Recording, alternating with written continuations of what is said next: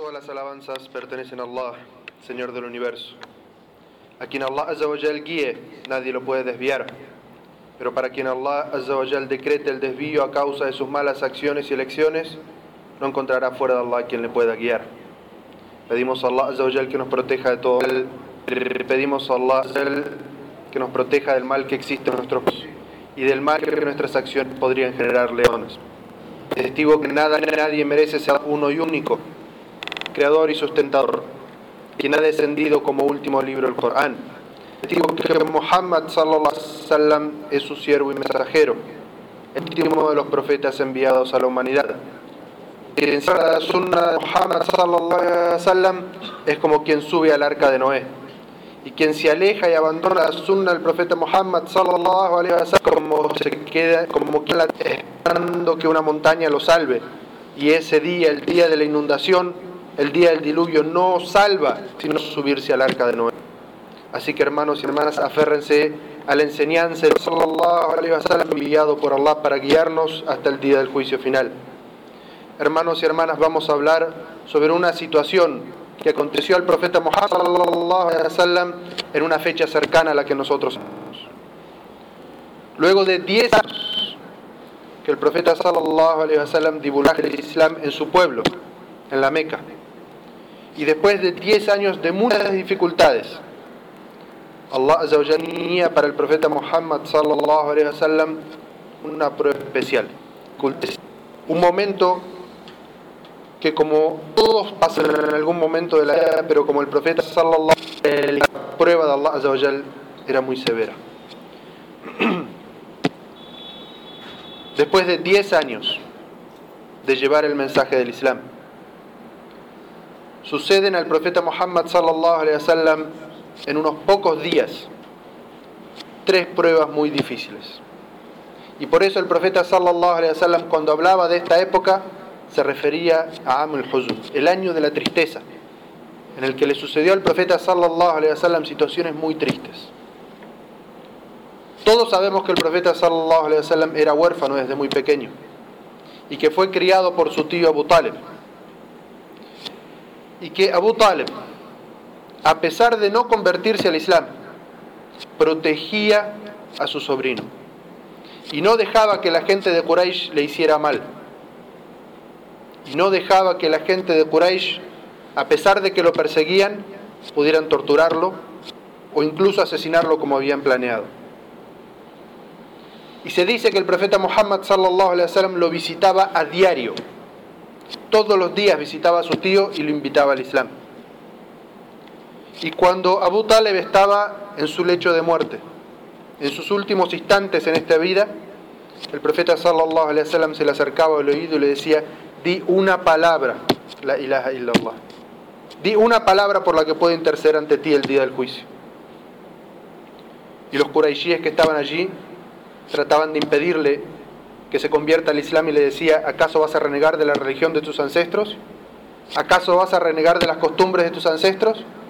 Hasta que fueron las últimas palabras de Abu Talib, muero en la religión, creencia de mis ancestros. Y esto entristeció al profeta sallallahu alaihi wasallam de manera doble.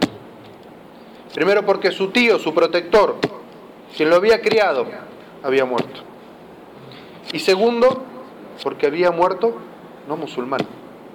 A pesar del enorme esfuerzo, a pesar del enorme esfuerzo que el profeta sallallahu alaihi wasallam había hecho para guiarlo. Y Allah azza wa jal dice en el Sagrado Corán, por cierto, que no, tú no puedes guiar a quien tú quieres, sino que es Allah quien guía a quien Él quiere. Finalmente Allah azza wa jal nos muestra que la guía no está en nuestras manos. Nosotros debemos llevar el mensaje del Islam, pero quien guía a las personas es Allah. Esta es la primera situación triste que sucede al profeta sallallahu alaihi wasallam. Muere su tío, su protector, y muere no musulmán. Pasado tres días de esta gran pérdida del profeta sallallahu alaihi wasallam, muere Hadilla, la esposa del profeta sallallahu alaihi wasallam. Hasta ese momento la única esposa del profeta sallallahu alaihi wasallam. La primer persona en creer en el profeta Muhammad sallallahu alaihi wasallam y todos ustedes recuerdan cuando el profeta recibió la primera revelación, volvió a su casa asustado ¿Y quién acobijó al profeta? ¿Quién convenció al profeta que no estaba loco? ¿Quién apoyó al profeta sallallahu alaihi wasallam en ese momento? Hadija, su esposa. Ella lo abrazó, ella lo cobijó, ella fue la primera persona en creer en él. La primera persona en creer en la risal, en el mensaje del profeta Muhammad sallallahu alaihi wasallam, una mujer, Hadija. Muere tres días después de la muerte de Abu Talib. Y esto evidentemente pone mucho más triste al profeta Muhammad sallallahu alaihi wasallam. Diez años haciendo dawa en la Meca, muy pocas personas habían respondido a su llamada. Su tío muere, su esposa muere. Quien lo protegía fuera del hogar falleció. Quien lo protegía y lo cuidaba dentro del hogar muere. Profeta sallallahu alaihi wasallam estaba triste y no sabía qué hacer. Como se dice hoy, necesitaba un cambio de aire. Mecca lo agobiaba, le recordaba el dolor. El profeta sallallahu sube de la ciudad de Mecca a la ciudad de Taif, unos 90 kilómetros arriba en las montañas, a hacer dawa, pensando que esa gente de Quraysh de la Meca que no lo había seguido, que esta gente de Taif iba a escuchar el mensaje y lo iba a seguir. Y que quizás la protección y el acompañamiento que no encontraba en la Meca lo iba a encontrar en Taif. Pero Allah tenía para el profeta Muhammad otra prueba.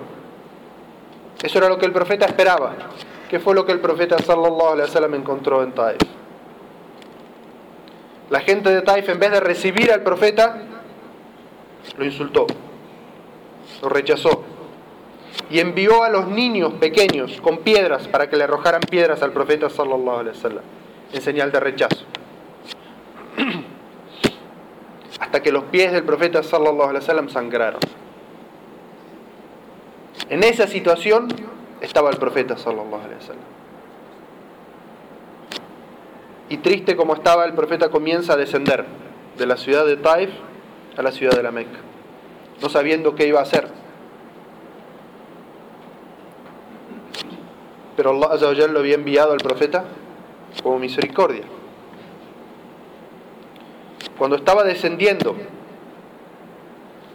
el corazón de Muhammad estaba por explotar. No sabía si todo eso que estaba pasando en esos últimos días eran porque Allah lo estaba castigando por algo. Y con el corazón lleno de pesar, sintiendo la necesidad de Allah, levanta sus manos y hace una súplica. Y escuchen esta súplica del profeta Muhammad sallallahu alaihi wasallam porque describe su actitud hacia este mundo. ¿Qué es lo más importante para él? El profeta Muhammad sallallahu alaihi wasallam levanta sus manos y dice: "Oh Señor, ante ti me quejo de mi debilidad, de mi desamparo y de mi impotencia ante los hombres. Oh tú que eres el misericordioso de los misericordiosos. Tú que eres el Señor del débil, tú eres mi Señor. ¿En manos de quién me confiarás? ¿En las de algún remoto forastero que me maltrate? ¿O en las de un enemigo al que tú le has dado poder contra mí? No me importa, oh Señor, mientras no estés enojado conmigo. Pero si tuviera tu ayuda a mi favor, eso sería para mí el camino más fácil y de mayor oportunidad. Me refugio en la luz de tu rostro por el cual la oscuridad es iluminada y todas las cosas en este mundo y en el otro son ordenadas rectamente, por el temor que tengo de que descienda sobre mí tu ira o de que me acose tu enojo. No hay poder ni fuerza sino en ti. El profeta Muhammad sallallahu alaihi wasallam, después de ese rechazo que había sufrido en Taif, estas son sus palabras. Después de toda esa dificultad y ese dolor, estas son sus palabras. Lo que más le preocupaba al profeta sallallahu alaihi wasallam es haber caído en el enojo de Allah, en la ira de Allah. Y luego de esta súplica descienden dos ángeles al profeta y le dice, "Somos los ángeles de esas montañas que rodean la ciudad de Taif. Si tú nos ordenas, haremos que esas montañas se plieguen unas con otras, se golpeen una con otra y todos los que estén en esa ciudad perezcan. Pero ¿qué había en el corazón del profeta Muhammad sallallahu wasallam?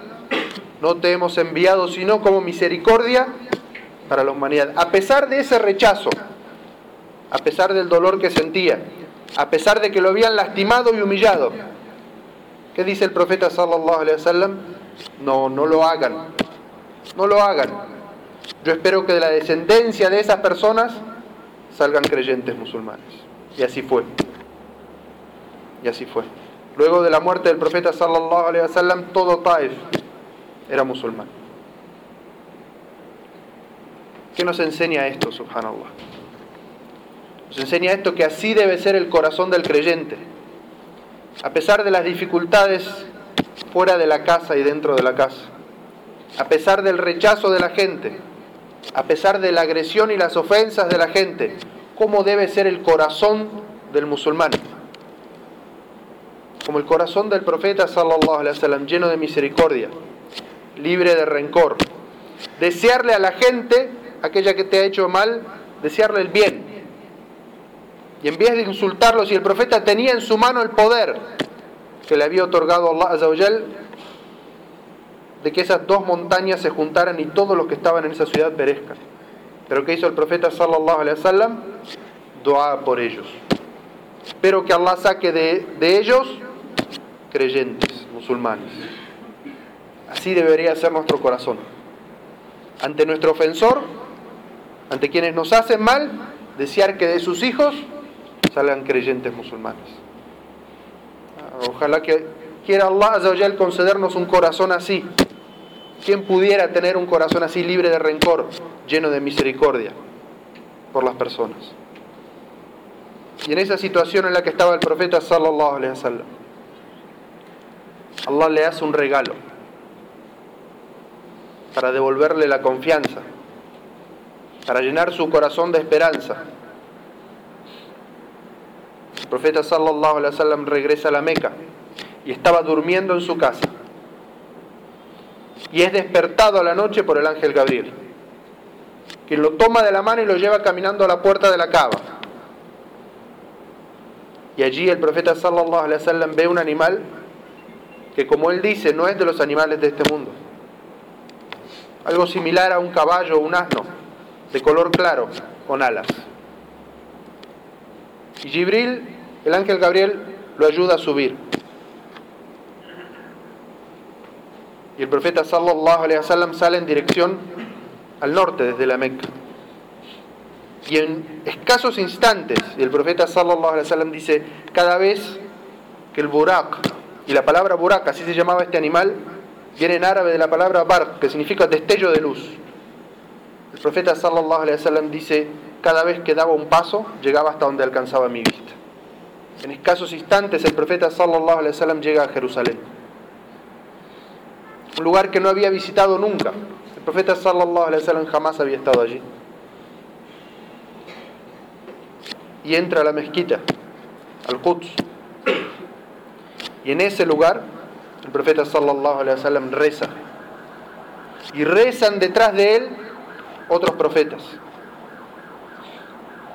Y el ángel Gabriel vuelve a tomar al profeta sallallahu alaihi wasallam y sube con él hacia los cielos. En cuerpo y alma. No es un viaje del espíritu o una visión de una meditación.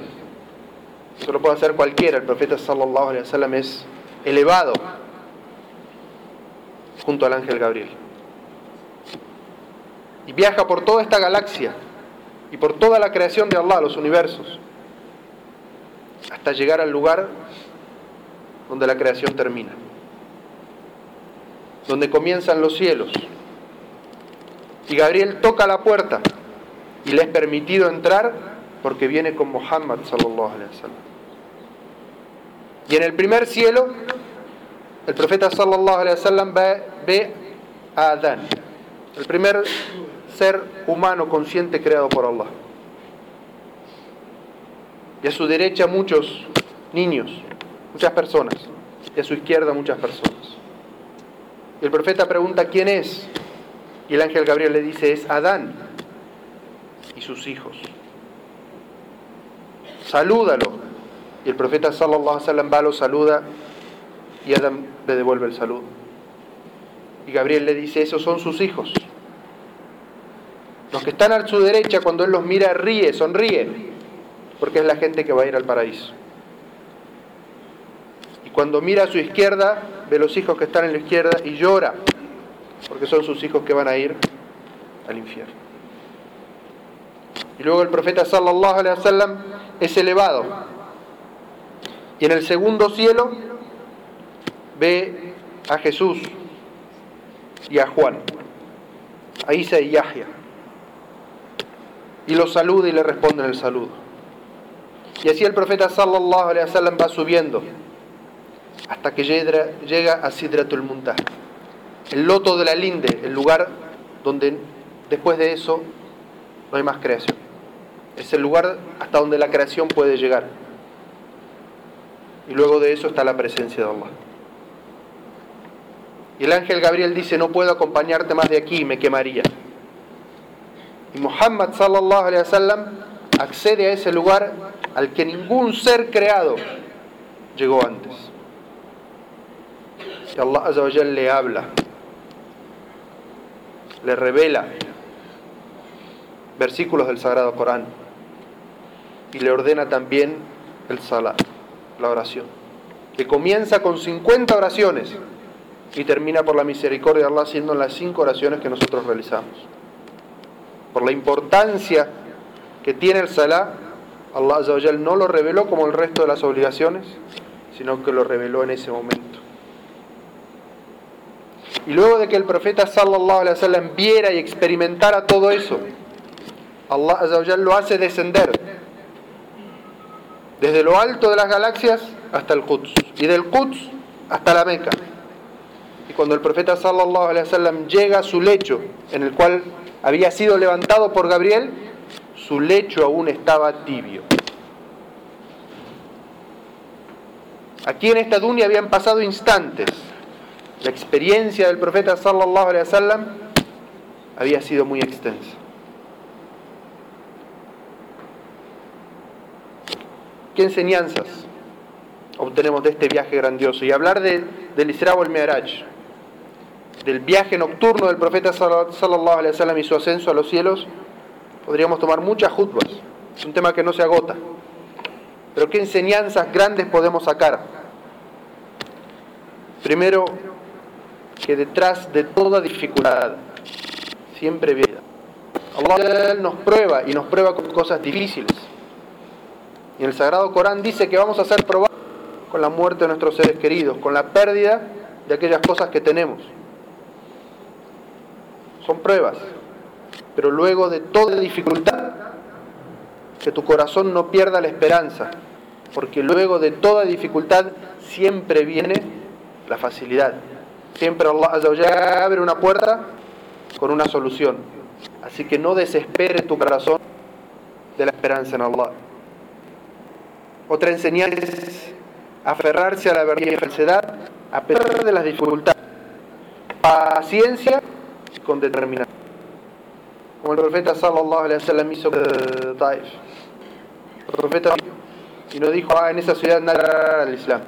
Al revés, su corazón hizo un una superanza que de sus, de sus hijos salgan musulmanes. Y la última enseñanza, vamos a mencionar esta situación es que la, tranquilidad llega a las personas. Siempre llega una tranquilidad después de la dificultad. Pero la tú del creer en ese momento, en el momento de la dificultad, ¿cuál debe? De mantenerme aferrado en en sus convicciones y haciendo dua a Allah. Tal como Allah sallam ante esa situación en Taif. El musulmán no debe abandonarse el musulmán nunca debe pensar que las dificultades lo van a vencer. Y asimismo el musulmán nunca debe dejar de pedir a Allah Azza que es el que todo lo puede, el que tiene en sus manos el poder sobre todas las cosas. Nunca debe dejar de pedirle a él. Y como dijo el profeta sallallahu lo único que me preocupa ante las de las dificultades es que sean producto del castigo de Allah porque se ha enojado conmigo. Eso es lo que le preocupaba al profeta, no las pruebas. Las pruebas son esperables. Estamos en esta dunia para ser probados. Las pruebas son parte de la vida, van a llegar. Pero lo que el musulmán debe temer es si esas pruebas son una forma de castigo por haber hecho enojar a Allah. Si no es por eso, como dijo el profeta sallallahu alaihi wasallam, no me preocupa. Las pruebas son parte de la vida y la actitud del musulmán debe ser enfrentar las pruebas firmes, aferrado a su religión, a su forma de vida y siempre orando y pidiendo a Allah que le, le permita la facilidad ante la dificultad.